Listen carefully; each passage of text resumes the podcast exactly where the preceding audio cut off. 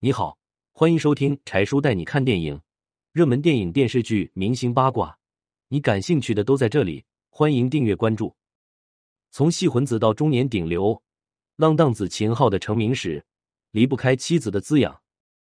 二零零零年，快毕业的章子怡急得崩溃大哭，她跟着张艺谋进组大半年，毕业作品一直没时间做，眼看要毕不了业，直到一个男生出手相助。当时出手相助的正是自己的同班同学秦昊，是他帮章子怡顺利过关。其实对于秦昊这样的学霸而言，毕业作品真是小菜一碟。当年交上去的八个作业有六个出自他手。一九七八年，秦昊出生在沈阳一个富裕的家庭里。本来他的人生轨迹应该是上最好的中学，然后出国留学，学成归来经商或者找个体面的工作。可是，一部电影改变了他的命运。十九岁这一年，他看完《阳光灿烂的日子》后，久久不能平静。生猛鲜活、赤裸裸、火辣辣的青春，深深的吸引了他。从此，他就立下了一个宏伟的志愿：当演员，当中国最牛的演员。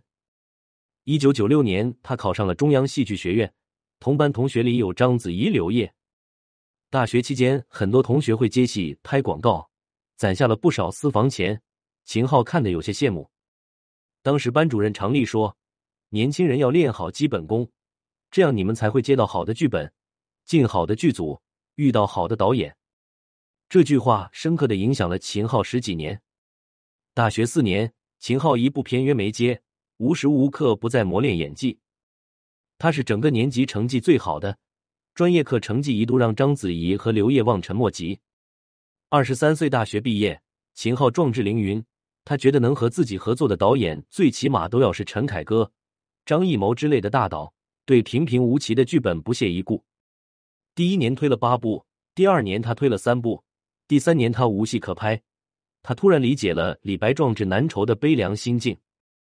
秦昊第一次对自己的职业生涯产生迷茫，他甚至想过放弃。可是努力了这么久，他不甘心。直到二零零四年，一个朋友将他引荐给王小帅。秦昊和这位中国第六代大导演之一的见面也相当轻率，秦昊只是点了点头，就算是打了招呼，然后碰了一杯酒，就又去舞池继续跳舞，举手投足之间都是游手好闲的纨绔气，反而将王小帅打动了。几天后，秦昊接到了王小帅的电话。二零零五年，《青红》问世，一路杀进戛纳，获得最佳影片的提名，秦昊获得最佳男演员的提名。法国媒体将秦昊在片中自创的独舞单独提出来，和低俗小说里著名的剪刀舞相提并论。参加完电影节回国后，片约像雪花一样的飞过来。接下来的几年里，秦昊和导演娄烨合作演出了好多部影片，成了国内文艺片一哥。可是，文艺片虽然叫好，却并不叫座。当时的秦昊几年挣的钱加一起也就几万块，去参加电影节。连助理的机票都买不起，只能自己一个人去。顶着世界大奖光环的他，实际上活得很累。他曾坦言，三十岁之前，他一直靠父母养着。二零一四年，秦昊遇见了他生命中最重要的一个人。那一年，秦昊和伊能静恋爱的消息传了出来。伊能静十六岁出道，是台湾知名女歌手、女演员，还是个文采出众的才女。当时伊能静的名气远远超过秦昊，又因为女大男十岁，这对 CP 很不被看好，秦昊也被指吃软饭。可是两个人无惧别人的看法，过着自己想过的日子。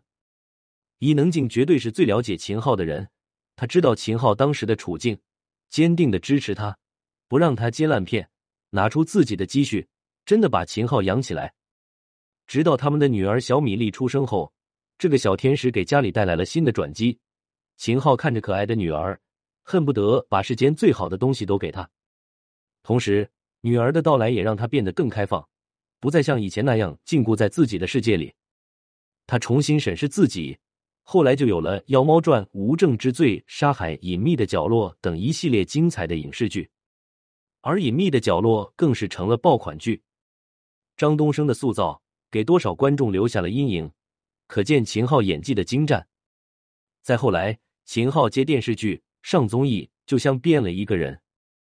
他丢掉所有包袱，和伊能静自己的妈妈一起上综艺节目，让大家近距离了解他们。观众爱极了这一家人。如今的秦昊事业有成，家庭幸福，他也终于能有底气跟所有人说：从今往后，再也不会有一部戏可以用钱砸到我秦昊了。我可以跟来找我的烂片说不了。你喜欢秦昊吗？欢迎大家留言讨论。作者：秦四小姐，编辑：向婉婉。